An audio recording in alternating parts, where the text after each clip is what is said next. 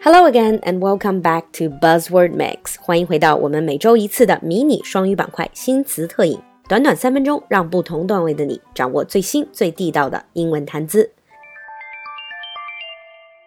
In today's Buzzword Mix，在今天的三分钟新词特饮里，our buzzword is web series。可能大家知道 TV series 这样的一个说法，就是电视连续剧。那顾名思义 ，web series would be TV series on the internet，也就是网剧。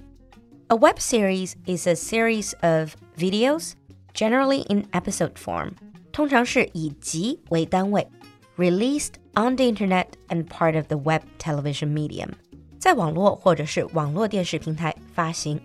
Web series 这个概念，也就是在近二十年来逐渐开始流行起来的。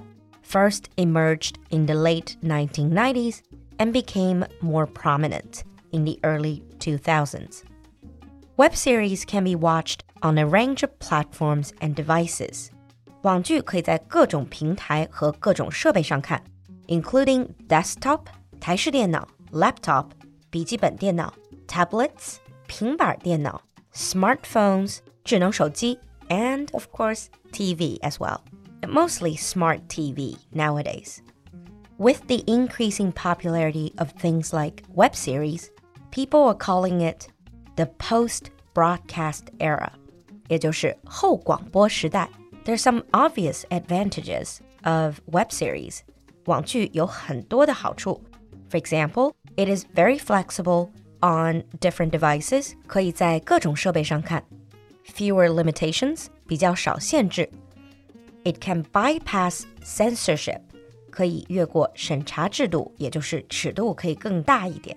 And no waiting time for viewers, 不用一集一集的等.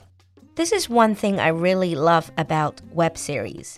If you think about American TV shows, you generally have to wait. 看美剧的小伙伴都知道，每一集去等着追剧的这种辛苦。with web series, you do not have to wait.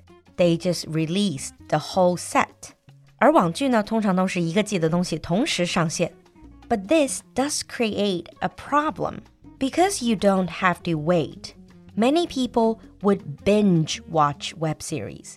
而正因如此呢，网剧的一个问题就是，可能我们会 binge watch，可能会过度的上瘾，然后不眠不休的去刷剧，binge watch。Originally just as kind of a novelty，最开始呢只是一个比较新颖的一个点子。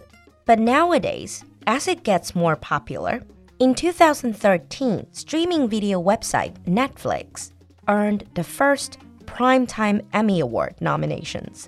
大名鼎鼎的网飞 Netflix 也是在2013年得到了黄金时段艾美奖的提名。提名的这个项目就是 Original online only web television 原创的只在网上播放的网剧。 除此之外呢，其他的一些 major award ceremonies have also created web series and digital media award categories。其他的一些主流的大奖也都在近些年来开始有了网剧和数码媒体这样的奖项。近些年来，相信你也看过一些 hit web series，一些大热的网剧。for example, Stranger Things, 怪奇物语, The Marvelous Mrs. Maisel, 了不起的麦瑟尔夫人, and the most recently, Why Women Kill, 致命女人. All of these are great web series. If you haven't watched them, check them out. Now let's take a look at sample sentences. 接下来我们来看看例句吧。